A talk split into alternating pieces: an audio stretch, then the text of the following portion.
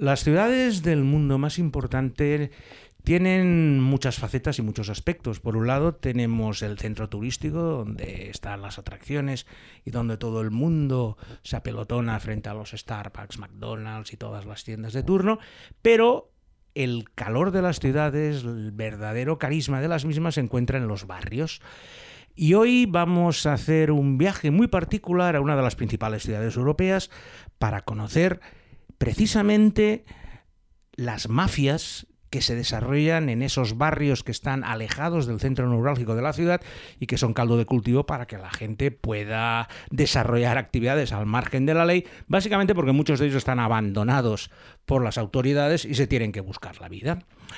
Hoy tendremos un, invitado especial, puesto que este podcast de Traveling Series es de premium para los suscriptores de serializados y por ello vamos a dar las recomendaciones gastronómicas de cada día, que este, hoy van a ser muy facilitas porque van a ser un Bratwurst y una cerveza, porque tampoco es que su cocina sea de las mejores del mundo. Porque hoy nos vamos a visitar con Traveling Series con Lorenzo Mejino las mafias berlinesas.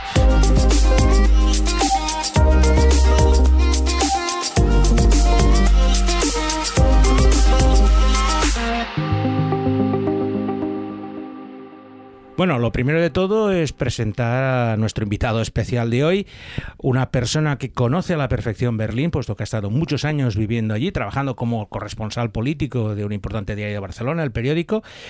Y bueno, vamos a dar la bienvenida a Carlas Planas. Carlas, buenas. Buenas, ¿cómo estamos? Muy bien. Bueno, la primera pregunta es obligada. ¿Por qué Berlín? ¿Por qué te fuiste a Berlín? Uf, eh, me fui a Berlín por un cúmulo de, de situaciones. Te diría que es esa cosa tan tópica y odiosa del estar en el, en el, momento adecuado, en el tiempo, en el tiempo indicado. Y yo estaba trabajando en, en, el periódico y surgió la... Trabajaba en la sección de internacional y surgió la oportunidad de que la persona que tenían ahí como freelance pues dejaba la, dejaba la corresponsalía y eso se quedaba vacío. Entonces eh, mi jefa me dijo, escucha, si a ti te interesa, mmm, nosotros encantados de mandar a alguien joven para cubrir Berlín. Y bueno, yo, claro, en medio segundo le dije, sí, y así que al cabo de un mes y medio ya estaba haciendo las maletas y dejando todo lo que tenía en Barcelona y, y poniendo rumbo a Alemania. O sea, fue una decisión rápida en otro país. ¿Habías estado antes? Había estado, curiosamente, el febrero de ese mismo año y yo me fui en agosto. Y a mí me lo comunicaron esto eh, en mayo. Me lo comunicaron en mayo. Eh, dije que sí muy rápidamente, eh, aunque tenía bastantes cosas que me ataban a Barcelona y tuve que, que gestionarlo como pude. No fue fácil tampoco y como corresponsal, porque vamos, yo no lo conozco muy a fondo, conozco algunos, pero seguramente los oyentes querrán saberlo. ¿Qué haces? ¿Te acreditas? ¿Tienes acceso a determinados lugares? O sea, ¿cómo te buscas la vida como corresponsal de un diario, como el periódico, que no es una cosa baladí, sino que es un diario importante, uh -huh. para poder cubrir todos los todos los sucesos que pasan? Claro, no solo es eso, tienes todas las elecciones de los Lander, uh -huh. incluso en Austria he visto que cubres cosas, ¿sabes? Uh -huh. Estás, te mueves mucho por allí o por lo menos tienes necesidad de que te den acceso a esa información. Sí, sí, lo, pri lo, primero obligatorio, claro, tienes que pasar por todos los, los, trámites burocráticos habituales de cuando uno reside en una ciudad, pero además hay toda esta parte de la acreditación de la prensa alemana, la acreditación para el, para el Bundestag, eh, la acreditación para la prensa extranjera que reside en Alemania. Hay, ciertos pasos que son relativamente sencillo, solo tienes que hablar con la, con la persona indicada, entonces mm, viniendo directamente desde el diario, pues también tenía las referencias del antiguo, del antiguo corresponsal, pero claro, eh, hay que hacer todos estos procesos con los, cual, con los cuales tienes accesos a ciertas cosas. También es, es verdad que a veces uh, siendo corresponsal eh, estás más limitado porque las autoridades del país irán a hablar directamente con la prensa, digamos, eh, con la prensa nacional del propio país, o si van a un medio internacional se van al Guardian, al, Times, una cosa así, ¿no? El país, en el caso, en el caso de, España, con lo cual es un poco más difícil gestionar ciertas cosas. Pero bueno, te acreditas y tiras. Bueno, tras esta pequeña presentación vamos a entrar un poco más en los temas más mundanos. Y me gustaría que me comentaras, como habitante de Berlín, que has estado viviendo, ¿en qué barrio estabas? Estaba en, en la intersección entre Kreuzberg y Neukölln. Bien, buena zona, porque además una de las series está allí, que esta la dejaremos para el final, porque es de lo mejor que hay. Pero entonces, como, como, como ciudadano berlinés que estabas allí, uh -huh el tema de las mafias eh, era un tema candente, salía en la prensa o era una cosa que estaba por allí y nadie se enteraba. Es un tema del que te enteras poco. Realmente es un tema del que relativamente no se habla demasiado. Existir existen, ¿no? Existir existen, pero como existen en Cataluña y, y- a no ser que pase algo eh, escabroso o algo importante o algún desfalco, em, se habla relativamente poco. Eh, también es cierto que los medios que más hablan de, de esto cuando no hay em, cuando no hay un caso sonado de, de- de un atraco o, al- o alguna cosa más notoria, eh, son es el Bild, el Bild Zeitung, que es el, tabloide, el tabloide populista de manual, digamos, eh, que le hace el juego a la extrema derecha. Con lo cual a veces sí que se utiliza un poco este tema para criminalizar mm, ciertos sectores de, de migración que hay en Alemania.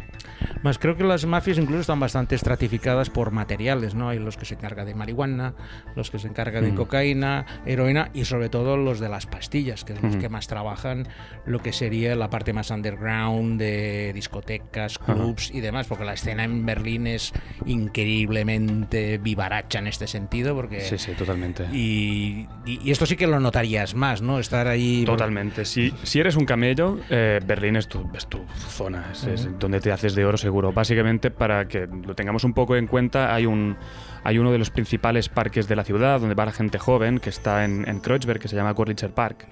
Y por ejemplo, ahí eh, entras y, y está lleno de gente vendiéndote drogas. Y digamos, es una zona que la policía eh, no, es, no es para nada peligrosa, cero peligrosa, porque tú realmente vas por ahí y la gente te ofrece de drogas. diseño, sobre todo. Eh, normalmente marihuana. Ahí ofrecen marihuana por la calle. Al menos mm, que tú escuches de que, de que lo dicen con voz alta. Esto es marihuana seguro. Entonces cuando tú pasas cerca, te vienen y te, te ofrecen pues, eh, pues de todo. Te ofrecen pastillas, te ofrecen heroína, eh, de todo. Lo que pasa que ahí la, la policía es como una zona que parece que no toca demasiado. pero el problema existe realmente, básicamente. Yo me, me acuerdo de que en la estación de, que es que quedaba más cerca de mi casa, es diario, diario te encontrabas gente eh, fumando crack. Cada día. Un lunes a las 9 de la mañana ibas al trabajo, lo que fuese, eh, con, con los críos y, los niños ven eh, gente fumando crack en la estación. Más de una vez por mi barrio me he encontrado gente pinchándose heroína por la calle. Es, es un tema bastante, hostia, bastante peliagudo porque, porque realmente ves los efectos. Y esto solo es lo que ves en la calle. En el mundo de la discoteca ya todo eso. Sí, eso, bueno, eso es lo pues, que más me interesa un poco para dar pie a la, a la primera serie que vamos a hablar. El mundo de la noche. Raves, eh, fiestas, underground. Como, como es una ciudad perfecta para la fiesta. Sí, ya sé que tú no sales, que eres una buena persona. No, que qué estás- va, qué va. no, o sea, ¿Qué va, qué va? Eh, no, he, he salido, he salido muchas veces y de hecho es- tiene un- un- una cuestión contracultural muy interesante el salir de fiesta ahí porque es, es un universo paralelo y es un, y es un mundo en el, que, en el que hay muchísima droga. De hecho, creo que es. Yo creo que hay el, probablemente el mismo nivel de, de acceso a las drogas que hay en cualquier discoteca, en, Barcelona, en España, seguro. La única diferencia que yo veo es que ahí está mucho más aceptado. Con lo cual, eh, es muy normal encontrarte gente que te ofrezca eh, droga en la discoteca, pero no, no para venderte, sino para, para ir a tomar con ellos. Porque la gente es, es como un, para, para un sitio, un, un Valhalla hippie de la droga. Entonces, la gente eh, es muy usual encontrarte eso. El desfase, sí, claro, claro. Es, es- es- es otro universo, realmente. Pues en este mundo underground que nos estaba comentando Carlas Planas, mm, es la ubicación perfecta para la primera serie que os vamos a hablar hoy, que es una serie alemana de Amazon que se llama Beat. Ein Flug weit über alle Grenzen. Ein Leben auf einem Lichtstrahl. Das bin ich. Beat.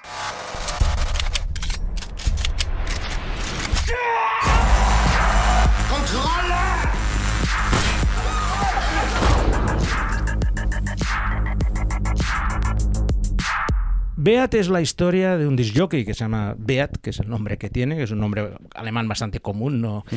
que trabaja como es uno de los mejores disjockeys y promotores discográficos, que trabaja montando raves y fiestas que son las más cotizadas de todo Berlín.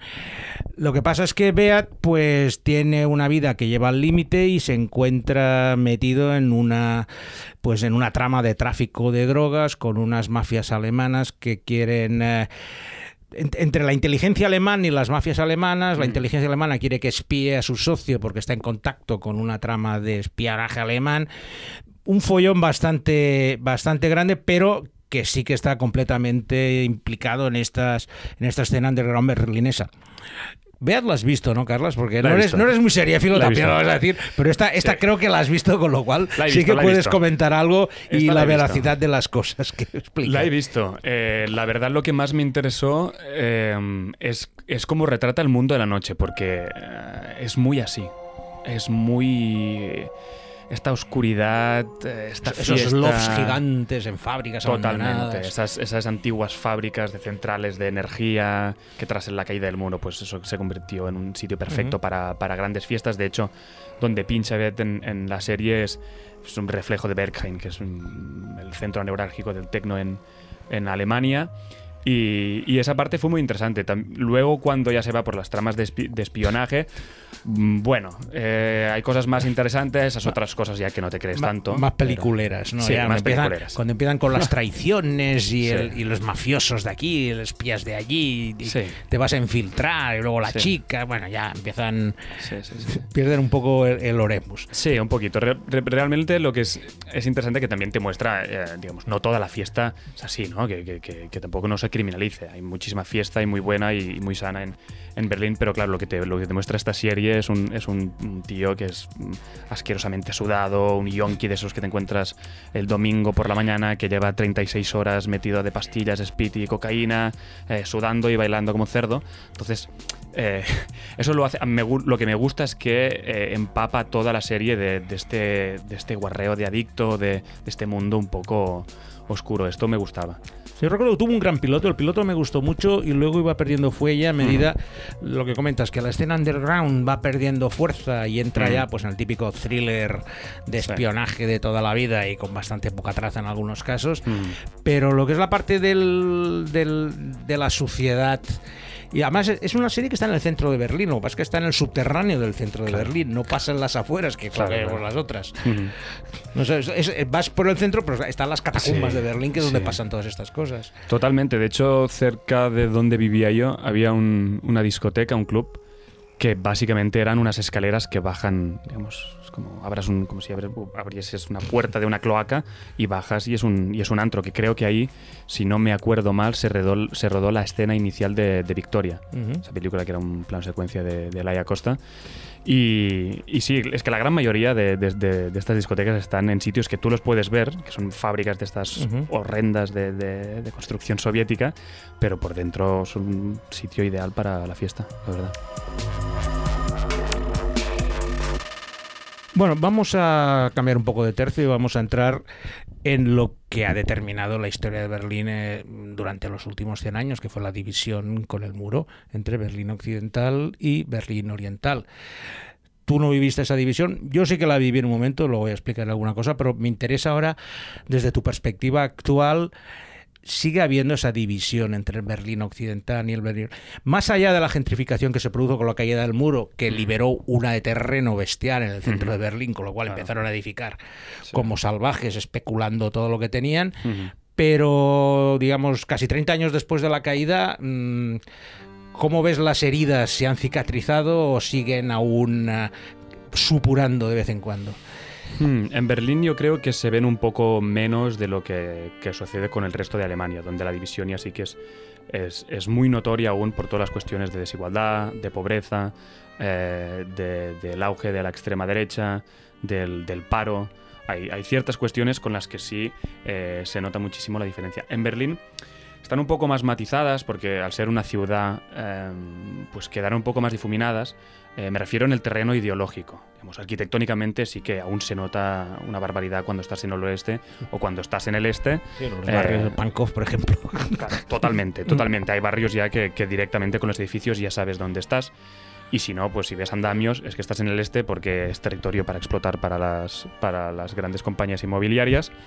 Pero ideológicamente aún se nota, aún se nota que en los barrios más periféricos em, gana, gana la derecha y es donde mm, la extrema derecha saca mejores resultados. En barrios, por ejemplo, como Pankov. Eh, lo que sí que es interesante es también ver que en el, en el centro, Berlín es un, es un oasis progresista, digamos, dentro de, de un país conservador como es Alemania, ¿no? Pero lo interesante es ver cómo en, en- en barrios como Neukölln o, o- o Kreuzberg, por ejemplo, eh, son de las únicas zonas donde gana la, la- la izquierda postcomunista o sacan muy buenos resultados y, y los verdes, que son partidos que en general no, no tienen tan buenos resultados. Sí, a, mí, a mí lo que me sorprendió más, he estado varias veces en Berlín, pero la primera vez que estuve fue en el año 82, cuando aún estaba el muro de Berlín. Con lo cual, pues pasear por Kreuzberg, que era, digamos, la última frontera, Mm. que estaba lleno de cosas desvencijadas y abandonadas, y que daban al muro donde tenías a los soldados de la República Democrática Alemana en, al otro lado, y sobre todo la experiencia de cruzar a Berlín Este, que te daban un pase de un día, ibas por el famoso Checkpoint Charlie, que han Ajá. dejado la cabina, pero, no, Sí. pero nada más. Entonces, yo me acuerdo, tenías que ir con tu pasaporte, te hacían el pase de un día, te obligaban, te obliga- te obligaban a cambiar 40 marcos alemanes occidentales por 40 orientales, cuando en el mercado negro iban 10 a 1, Sí, con lo cual con, Sí, sí. con 40 marcos oriental, occidentales en Alemania podías comprarte media ciudad. Y Ujú. luego tenías que volver antes del toque de queda, ¿no?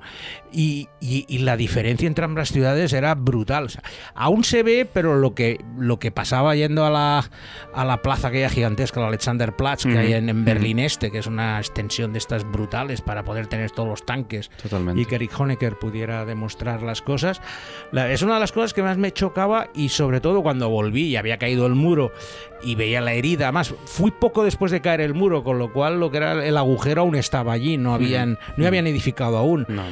Y las, los las veces que he vuelto, la cosa ha cambiado mucho. O sea, realmente es una ciudad en continua evolución desde las dos guerras, la caída del muro, y ahora, como bien dices, sigue, sigue gentrificándose y sigue cambiando. Sí, sí, totalmente. Además, además el hecho ahora que comentabas de- del cambio de moneda de, un lado a otro ejemplifica perfecto, digamos, el- en parte el fraude que fue la reunificación alemana, porque pasó lo mismo en el momento en que el, mo- el modelo capitalista absorbió al, al socialista, eh, es como eh, todo el bloque del este tuvo que adaptar adaptarse a la moneda del, del oeste, con lo cual mm, toda la capacidad adquisitiva que había las familias de ahí quedó destrozada, totalmente destrozada. Y sí que, sí que es verdad que la, la ciudad ha cambiado muchísimo. Solo quedan vestigios un poco de, de esa zona, en los edificios, como decías, em, en, las en las grandes avenidas cerca de, de Alexanderplatz, que, que lo puedes ver aún en todos los edificios de ese racionalismo soviético, eh, digamos, gris, milimétrico, eh, espacios grandes para, para desfiles. Em, pero la, la ciudad ha cambiado, ha cambiado mucho. Quedan algunos rastros, pero también te diría que algunas partes han quedado un poco convertidas en un parque temático un poco barato. Porque el Checkpoint Charlie, por ejemplo, es un sitio aberrante. Es un sitio bastante aberrante que, que ha perdido todo lo que- podía tener. La zona del muro de la Isat Gallery también ha quedado convertido en algo un poco ridículo, que es lo que se va a ver como turista, aunque, digamos, solo de verlo no ganas nada. Y aún venden trozos de muro, creo, ¿no? Las tiendas de turistas. creo, creo Que ya no sé cuántas veces han. Sí, Hay sí. como cuatro. Además que hay gente que lo pinta, entonces, no- ¿qué, qué hace la gente pintando? Eso me, Sí, me- no. me parece acojonante. Una, una de las consecuencias que nos va a permitir introducir la segunda serie es que, claro, eh, para los que no supieran, Berlín estaba dividido en cuatro partes antes de la caída del muro, que tenía el sector francés, el alemán, el estadounidense y el sector oriental, que era de los rusos. Eso implicaba que hubiera mucho soldado ruso en la parte de Berlín Este y con los soldados rusos pues venían todos los negocios eh, de las personas que estaban allí trapicheando con ellos porque además el tema del contrabando. Y fue un caldo de cultivo increíble para que las mafias rusas extendieran sus, eh, sus tentáculos desde Moscú hacia Berlín Este porque era un puerto de entrada o de salida genial para controlar todos sus trapicheos con, la, con el Berlín Occidental o la entrada de material para poder vender en, en Rusia. Y con las mafias rusas eh, es el tema de la segunda serie que vamos a hablar ahora, que se llama en alemán Blochin, Die Lebenden und die Toten, y que podemos traducir por Blochin, los vivos y los muertos. Und tu, was du immer. A ver, Carlas, mafias rusas, que o los rusos, la presencia rusa en Berlín, a lo mejor es la que menos constancia tienes porque al estar más en Berlín este, que es la zona que menos te movías, igual no, pero no sé si en las noticias o Bueno, había- yo había, había vivido, ¿eh? En, en dos de mis tres hogares en Berlín eh, fueron en el Berlín este. Ah, ah, lo que también es cierto es que los temas de mafia rusa sí que se hablan muy poco.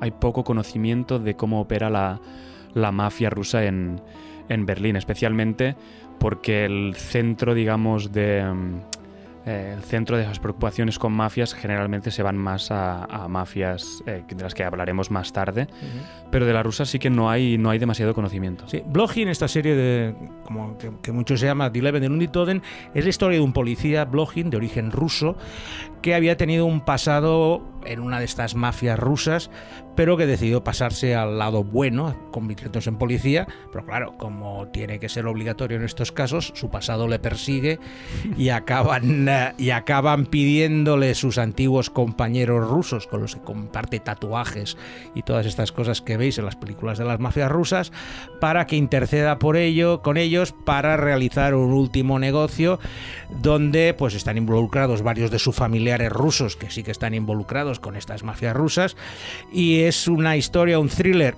bastante torpe, debo decir. Lo presentaron en la Berlinale hace tres años y no tuvo un gran éxito. Creo que lo comenté con Víctor y Beto de Servizados que lo vieron allí y no les y no les yo la he visto y la verdad es que no es a ver, es, es curiosa por el tema de las mafias rusas de Berlín Este, pero no es una de estas series que recomendaré. Ahora la he visto que ya la han que ha salido con subtítulos en inglés y al ser solo cinco capítulos, por la curiosidad del tema la podéis ver, pero ha habido otras series de mafias rusas más antiguas como una que se llama Que es una de las que cambió la televisión de, de Alemania, que esta sí que es mucho mejor, pero bueno, como solo vamos a hablar de cuatro series, no entramos por ¿Y cómo, aquí. cómo la describen ahí a la, la mafia rusa?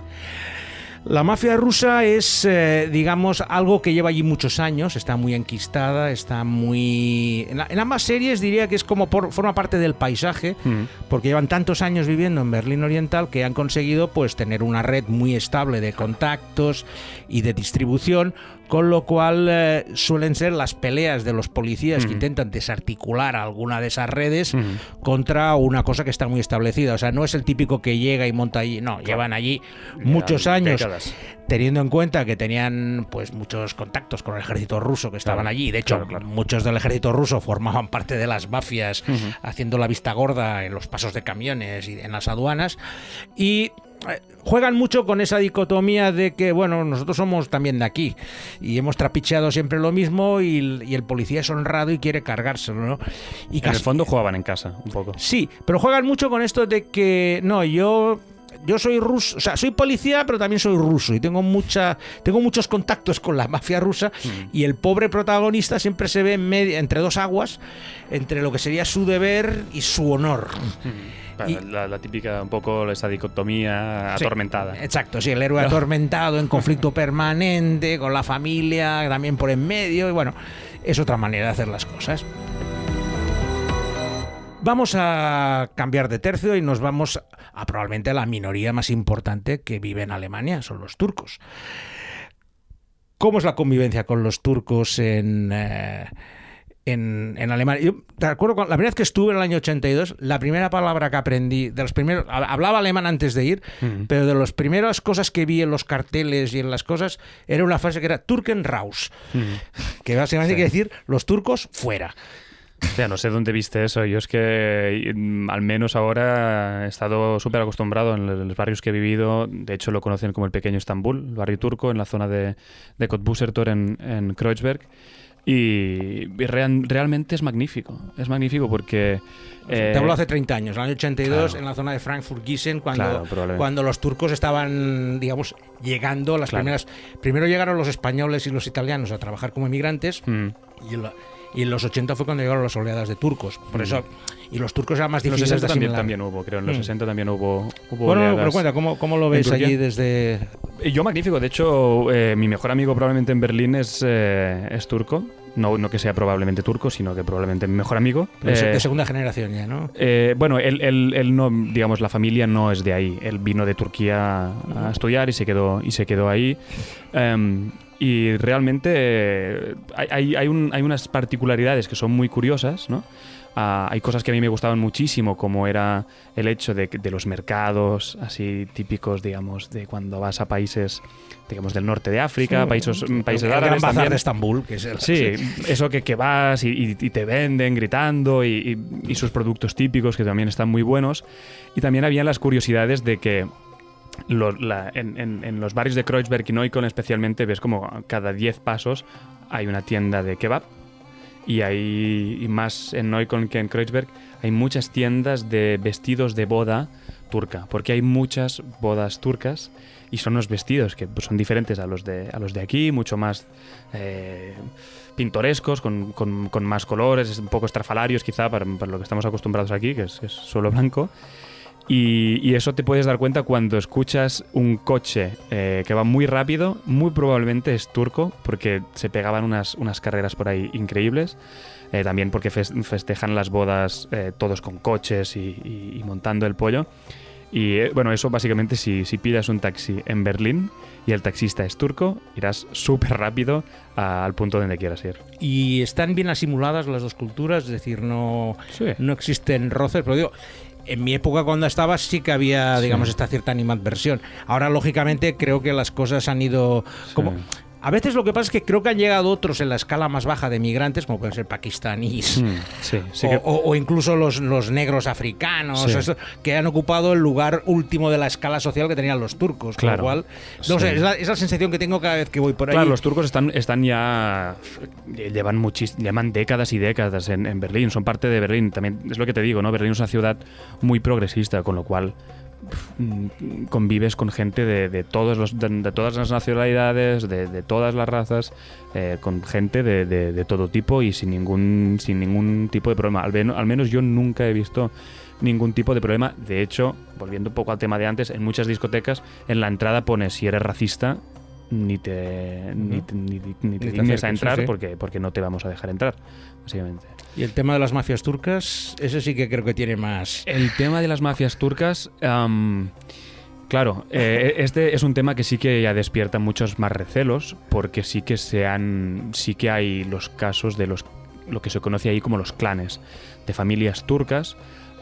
que se reparten un poco el cotarro en, en- en el- en lo que viene siendo el, el tráfico de, de cocaína. ¿Kurdo- de- ¿Kurdos también o solo turcos? es que no, Porque- con- no por- con- es que no, con- no con- no conozco No, digo a porque a los clanes normalmente en Turquía Creo suelen más- organizarse por regiones. o Creo sea, que es más Turquía, al menos lo, lo que había visto era más Turquía. Mm, Y digamos, había casos sonados como eh, hace relativamente poco, cosa de un año o así, intentaron atracar, atracaron de hecho eh, a un camión de esos blindados de- de- del banco. Tanta pasta y se lo llevaron todo.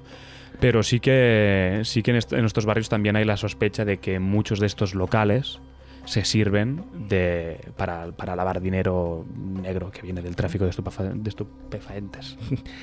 Pues bueno, las mafias turcas son el leitmotiv de la tercera serie que os voy a hablar hoy, que es una serie de Netflix que se llama Dogs of Berlin.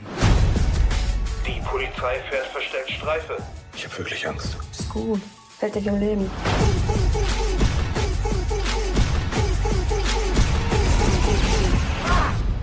Ich dich mag, weil du mich an die Frau aus meinem Lieblingsfilm erinnerst. Welcher?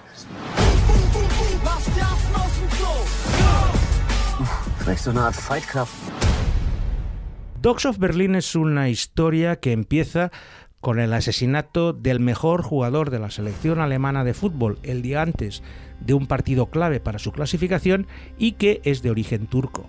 Aparece asesinado en uno de los barrios turcos con lo cual eh, la federación intenta tapar esa muerte para evitar eh, conflictos entre la población turca y la población alemana que estarían muy, muy sensibilizados debido a este asesinato.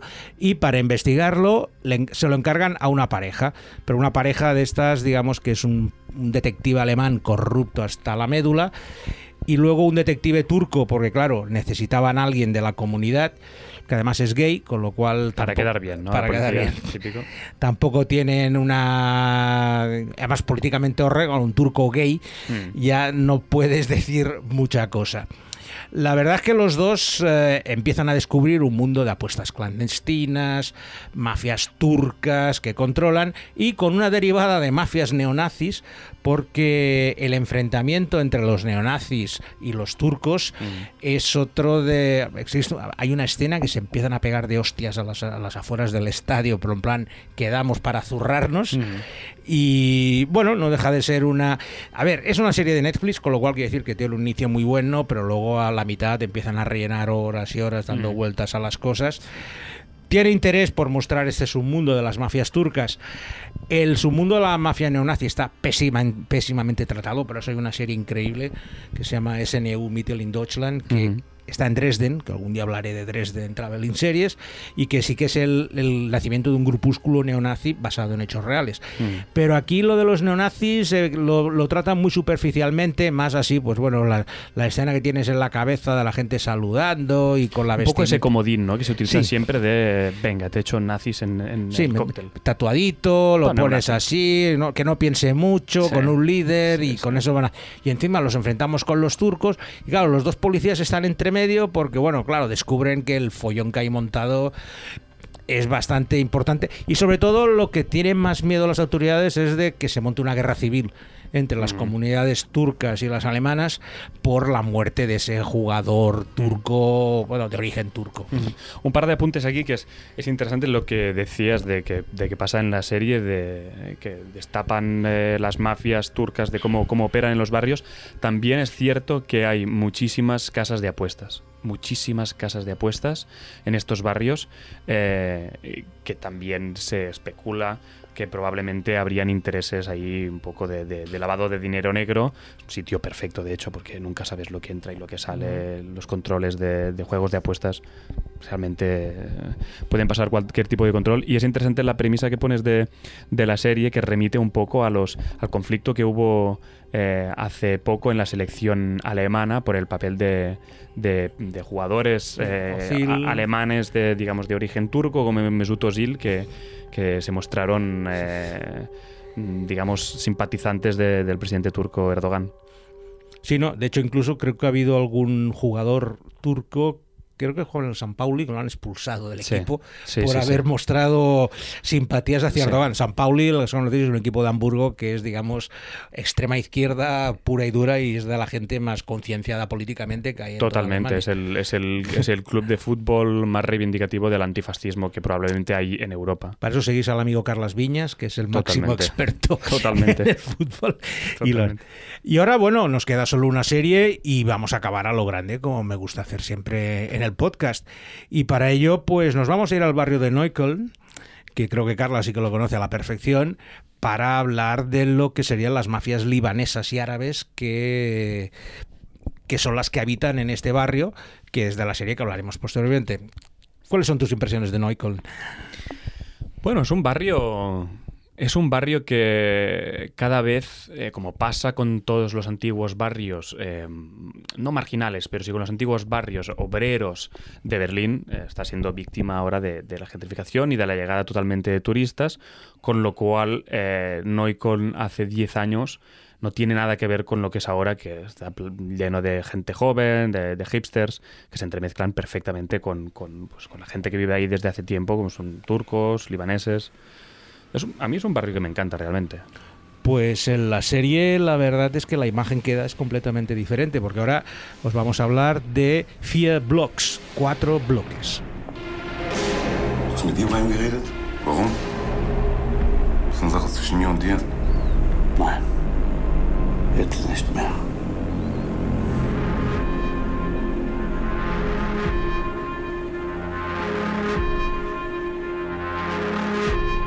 Fear Blocks es la historia de Tony, el jefe de un clan libanés, el patriarca de un clan de origen libanés, que controla esos cuatro bloques del título que están en el, en el centro de Neukölln. La imagen de los cuatro bloques es tipo como los de Gomorra, son, unos son unas manzanas enormes, hacinadas de gente, que allí pues lo que se produce es trapicheo de todo tipo, que controla Tony y su familia de origen libanés, su clan, con los cuales tiene unos mm, lazos de sangre indisolubles. El problema es que Tony está un poco cansado de esta vida de, de delito y también desea tener la nacionalidad alemana, porque lleva 25 años allí de residente sin poder acceder, entre como refugiado, y su máxima aspiración es limpiar su reputación y hacer que sus negocios sean limpios. Y él, lo típico, él quiere cambiar de vida, pero claro, toda su familia, todo su clan, pues no está dispuesto a dejarle ir, porque aparte estos, estas bandas son muy cerradas, entrar es difícil, pero salirlo es todavía mucho más. Para complicar las cosas, eh, se encuentra con un viejo amigo de la infancia, que es un policía infiltrado, que también quiere acabar con la organización. Con lo cual, el pobre Tony lo tenemos entre que quiere hacerse promotor inmobiliario y hacer cosas limpias, mientras que la familia quiere que siga eh, con el negocio de, de, la droga, que es lo que les da de comer, el policía infiltrado que quiere acabar y no podía ser de otra manera, las mafias turcas enemigas que intentan eh, apoderarse de su terreno. Por eso el Neukölln que veo en, en Fear Blocks no es mucho este que me estás comentando, mm. sino yo lo comparaba con Gomorra. Siempre digo, Fear Blocks es un Gomorra a la berlinesa. Por eso va bien que, me lo digas porque la imagen que me daban no era precisamente esa.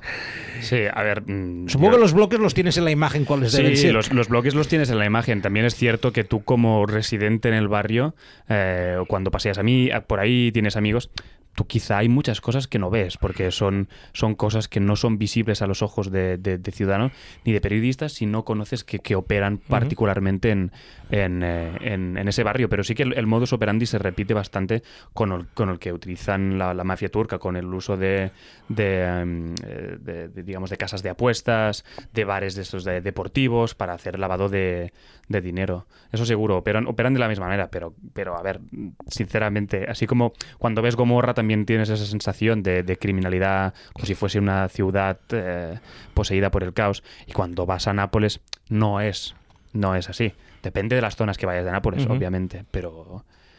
No, Fear Blocks es una gran serie, digamos, de las cuatro que, que, hemos comentado hoy, es la mejor y bastante lejos, porque el, el, personaje de Tony es muy complejo, claro, con todos estos problemas que tiene.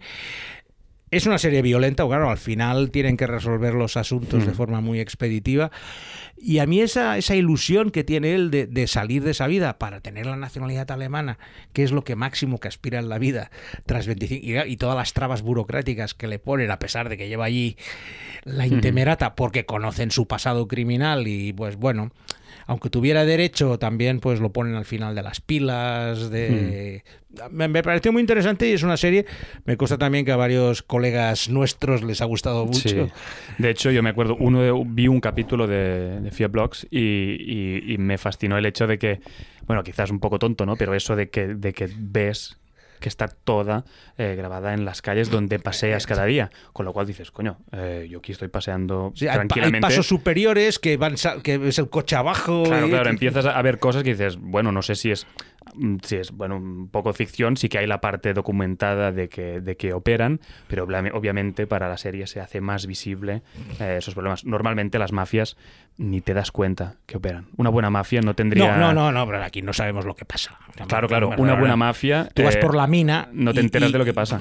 Claro, viene que en, la Costa Brava eh, catalana pues mm, es un centro neurálgico de la operación de la mafia rusa, también opera la italiana, también opera perfectamente la, los clanes yihadistas lo cual esto solo no te enteras. Si son buenas mafias no te enteras porque lo que quieren hacer, vender droga, vender, mm, traficar con ciertos materiales y luego todo eso lavarlo para tenerlo en blanco.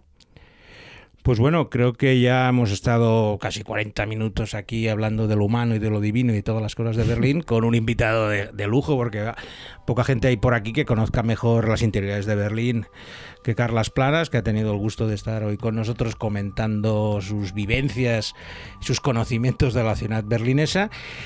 dar las gracias a, de nuevo a Carlas por haber estado aquí con nosotros. A vosotros un placer. Compadecer a Alberto Laya, que va a tener que practicar el alemán para encontrar todos estos, todos estos vídeos para poder... eh, y daros las gracias por, sobre todo a los suscriptores de Premium, porque ya os comento, esta es una edición especial únicamente para los suscriptores de serializados, como solemos hacer una vez cada mes. Sin más, saludos de Lorenzo Mejino, de Traveling Series. Adiós, hasta luego.